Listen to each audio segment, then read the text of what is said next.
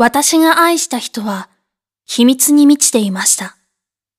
辻本京介第4話波星書店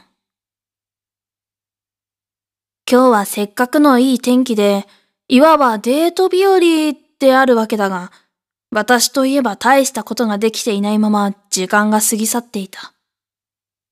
美佐子さんの提案で中野森公園の近くにある古本屋さんに行くことになったのだが、私よりも圧倒的なリサーチで、古本屋の道中にも様々な店に寄ることができた。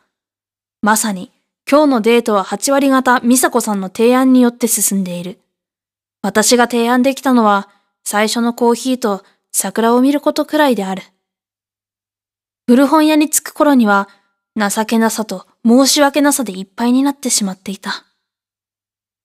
ナオトさん、この辺りは古本屋さんが何軒かありますが、なぜだか知っていますか？そんな中、美佐子さんが私に質問してきた。当然、私にそんな知識はない。私はさらに落ち込んだ。えー、っと、すいません、知らないです。この辺りは昔、たくさんの作家が住んでいた地域なんです。当時、出版業界は電子化を強く進めていました。ネット上に海賊版が出回ったり、何より紙の情報よりもネットの方が情報が新しくて良質だという考え方が強くなったからです。ただしその流れをよく思わない作家たちもたくさんいました。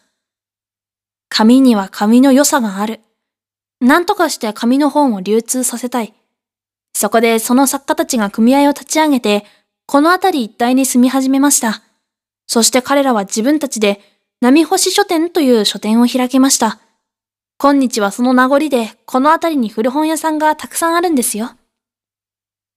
美佐子さんの流暢な喋りに私は圧倒された。何より知識量に驚いた。確かにこの辺りは波星書店通りという地名がついている。そんな深い歴史があるとは考えもしなかった。しばらくして美佐子さんは恥ずかしそうに顔を私から背け、謝り始めた。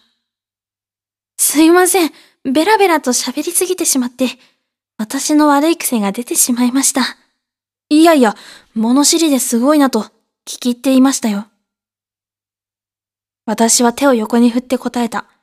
それでも美佐子さんは恥ずかしそうだったので、とりあえず目の前にあった古本屋に入ってみることにした。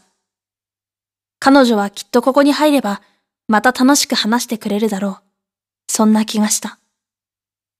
この古本屋にでも入りませんか？ナオトさんセンスがいいですね。ここの古本屋さんは周りにある古本屋さんではなかなか手に入らないような本がいくつもあるんですよ。いや、ただ偶然が重なっただけだ。心の中で何度もそう繰り返した。だがここは挽回できるチャンス。中野森公園でのグダグダを晴らす絶好のタイミングだ。今日はここまで。原作、辻本京介、声4単でお送りしました。なお、原作は小説投稿サイト、格読むで全話公開中です。ぜひご覧ください。